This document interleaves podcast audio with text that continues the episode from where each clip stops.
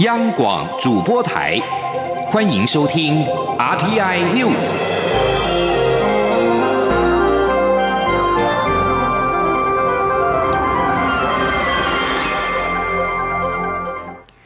各位好，我是李自立，欢迎收听这一节央广主播台提供给您的 RTI News。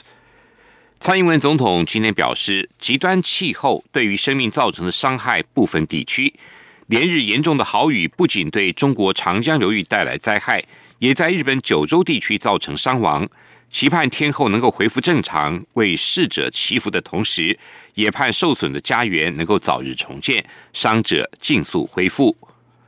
日本放送协会 NHK 报道，截至今天下午五点为止，受到大雨重创的日本熊本县至少已经有二十人不幸罹难，另外有十四人。没有呼吸、心跳，十四人下落不明。四号这场大雨造成熊本县内球磨川等两条河川共十一处泛滥，人吉市因为球磨川溃堤，造成大范围的民宅淹水。熊本县内大约有三十处地方对外交通中断，形同陆上孤岛。日本政府已经在这一波大雨影响的熊本县跟鹿儿岛县，分别开设了县地灾害对策本部。希望第一时间协助地方政府因应灾情。长江流域也豪雨不断。中国官方今天下午表示，长江中下游以及洞庭湖、鄱阳湖进水量明显增加，导致沿岸的水位至今持续上涨。预测未来几天，自湖北监利到江苏江阴之间的长江流域，长达约一千两百公里，将全面超过警戒水位。长江水利委员会水文局今天继续发布监利到江阴段的洪水黄色预警，提醒长江中下游干流沿岸以及洞庭湖、鄱阳湖沿岸有关单位跟民众要注意防范。中国中央气象局今天上午也将暴雨的警示级别提高到黄色，并提高应对措施的级别，从重大气象灾害暴雨四级应急响应。一般是自然灾害提升为三级较大的自然灾害。焦点回到台湾港区国安法已经正式实施，陆委会原本打算修改港澳条例，对于认定并收容寻求庇护的港人定出明确的规范。不过媒体报道，因为行政院长苏贞昌反对而作罢。对此，苏贞昌今天表示，港澳条例行之已久，根据现行。第二十五条，政府对于香港局势的变化都有因应，法令如果足够，就没有必要修改。记者刘品希的报道。政府近期有条件开放部分境外生分批返台，但没有包含陆配子女陆生。国民党不断呼吁政府停止对大陆歧视性做法，以人道考量开放小民们专案申请返台。民进党籍的海基会前董事长洪其昌也建议应该分批解禁。对此，行政院长苏贞昌五号上午出席活动时受访表示，行政院基于保护国人的健康跟安全，会视各国疫情的情况做对应的准备。此外，媒体报道，陆委会原本有意修改《港澳条例施行细则》第二十五条，对于寻求庇护的港人，从如何认定、接收、给予身份到生活安置，做出明确规定。后来却无疾而终，原因是因为苏贞昌一人反对而作罢。对此，苏贞昌说：“法令如果足够，就没有修改的必要。”他说。港澳条例，呃，行之已久。现在根据二十五条，我们对于香港变化的情况都有因应。现在都已经设立办公室、框列预算，而且都已经在进行相关的关怀活动。所以法令如果足够，就没有修改的必要。国民党批评行政院不修正港澳条例，将无法认定寻求庇护的港人，称香港根本是说一套做一套。苏贞昌表示，政府都已经在做，国民党少讲一点九二共识，少讲一点跟中国讲的那一套，让国人同胞看到台湾人团结一致对外，这才更重要，也才不会让香港觉得孤单。央广记者刘聘熙在台北的采访报道。高雄市选委会今天协商市长补选参选人公办电视证监会的事宜，三方参选人阵营代表达成共识，证监会八月一号将在高市府四维中心举行，全程七十五分钟，未列入辩论的项目。市选委会表示，第二阶段将安排三个提名人，每人提问一题，分别由参选人回答。提问人人选跟证监会的电视直播权择日再定。陪同参选人进会场以两人为限，但是证监会开始现场净空，陪同人员必须进休息处。另外，因应武汉肺炎 （COVID-19） 疫情，现场仍然有相关的防疫措施。海军陆战队三号联合登陆作战操演发生橡皮艇翻覆意外，殉职官兵再增一人。国军高雄医院左营分院今天晚间表示。陆战队上士陈志荣在傍晚六点二十九分，在家属同意放弃急救后宣告死亡。海军陆战队三号连心操演在高雄左营桃子园外海发生了交艇覆翻的意外，艇上的七个人当场落海，三个人无大碍，四人送国军高雄总医院左营分院急救，其中上兵蔡伯宇不治，上士陈志荣今天过世，另外一名士官。阿马勒道卡还在抢救中，一位女士官则轻伤住院。海军司令部表示，上士陈志荣跟上兵蔡伯宇这次操演陆力战训，因公殉职，英勇行举，堪称国军精英，陆战队英雄。海军司令部深感悲痛与不舍，并再次向殉职官兵家属表达深切的哀悼跟抚慰。后续会全力协助家属办理追进因公抚恤跟丧礼的相关事宜。在俗称武汉肺炎的 COVID-19 疫情的影响下，二零二零国医节庆祝大会及台北国际中医药论坛这两天在台大国际会议中心展开。线上同时有十二个国家地区的专家学者以全球直播、远距视讯的方式与会。主办单位中华民国中医师工会全国联合会今天也自豪的表示，台湾中医国家队针对武汉肺炎的治愈率已经达到百分之百。记者吴丽君的报道。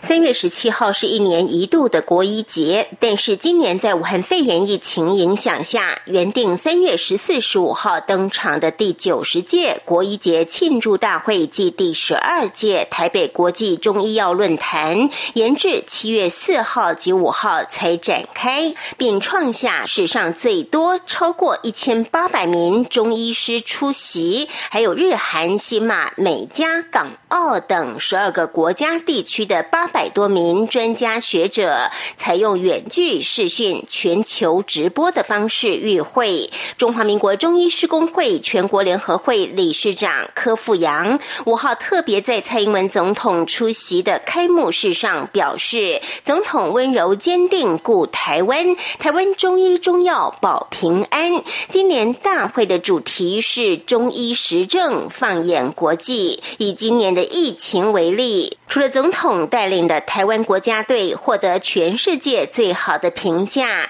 台湾的中医国家队也交出了治愈率百分之百的成绩单。柯富阳说，在这次的武汉肺炎期间，台湾中医的国家队也缴出非常好的成绩，不管是从三种。台中龙总、中国医药大学、彰化基督教医院、长庚，只要是西医住院找中医会诊治疗武汉肺炎，目前的治愈率百分之百。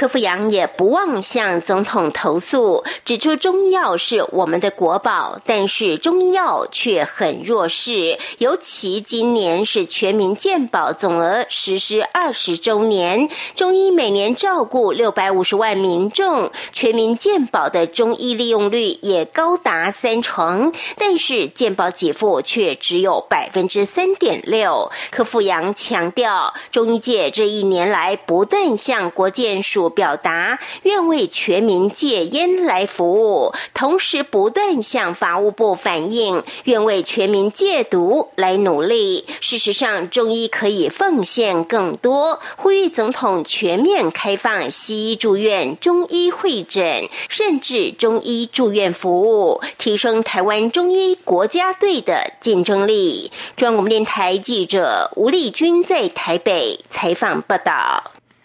搭配政府发行的振兴三倍券，文化部将推出两百万份的数位易放券。文化部长李永德今天表示，在第一波易放券发行之后，下一波将特别针对六十五岁以上长者、十八岁以下未成年以及身心障碍者推出专案，将采数位实体券并行的方式。记者刘品希的报道。振兴三倍券开放预购进入第五天，根据经济部统计，选择直本的民众大约占七成五。行政院长苏贞昌五号上午出席活动时受访表示，政府发行三倍券大受欢迎，这几天已经有四百多万人预购，而且持续在增加，各界也纷纷加码。文化部也特别推出易放券，希望民众多出来走走，振兴经济。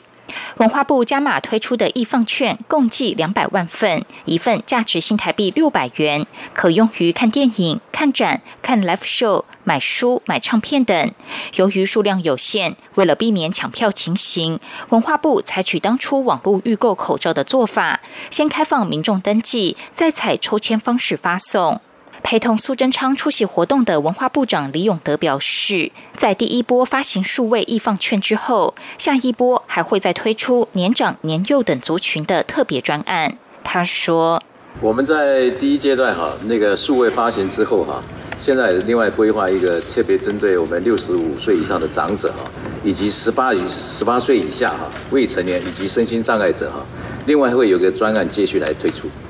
那么跟四大超商合作。”那么它可以是数位，也可以是实体。苏贞昌强调，政府都有掌握三倍券的纸本预购及数位绑定人数，未来将是实际需要，如果需要加印纸本券，就会加印。央广记者刘聘熙在台北的采访报道：一百零九学年度大学指定科目考试在今天下午考完最后一科之后，指考成绩单将会在七月十七号寄发，考生可以用。职考的成绩、报名考试、入学分发管道，七月二十四到二十八号上网填志愿，八月七号公布录取名单。大学入学考试中心表示，七月十七号会寄发职考成绩通知单，当天也会公布各科成绩的人数百分比的累计表，以及各科的顶标、前标、均标、后标跟底标等五项成绩的标准。日本放送协会公布。东京都今天举行的知事选举的出口民调，现任知事小池百合子大幅领先其他竞争对手，成功连任。这一次的东京都知事选举，选民关切的议题包括东京奥运的延期、忧心俗称武汉肺炎的 COVID-19 疫情再起等等。参选人数多达二十二人，也是过去以来最多人参选的一届。NHK 也报道。东京都知事选举在日本时间今天晚上的八点，台湾时间的晚上七点钟落幕。根据 NHK 对于投票民众进行的出口民调，小池百合大幅领先其他的竞争对手，包括选前也被看好的候选人，获得立宪民主党、共产党跟社民党支持的七十三岁日本律师联合会的前会长宇都宫健儿。还有四十五岁的前艺人山本太郎，以及日本维新会所推荐的四十六岁的熊本县前副知事小野太辅等人。六十七岁的小池百合子最近受访时曾经表示，将会全力以赴对抗病毒，以举办一场充满希望的奥运。两名法国前情报干员六号将因为对外国势力传递机密出庭受审。法国官员竭力不让此案细节曝光，但是根据多家媒体的报道，两个人是被控为中国工作。皮耶马喜跟翁喜将因为传递资讯给外国势力与破坏国家重大利益等罪名现身特别法庭。两人原本都隶属于法国国防部的情报机构对外安全总局工作，如果定罪，将面临十五年的徒刑。现在都已经退休的两个人，是在二零一七年十二月遭到控告，并且被拘押。但是皮耶马喜后来交保获释，皮耶马喜之妻也因为隐匿透过向外国势力提供可能伤害国家重大利益的情报所获取的资产而面临审判。起诉两人的法庭将由专业法官组成，由于案件敏感，可能会闭门审判。以上这节 RTI News 由李自力编。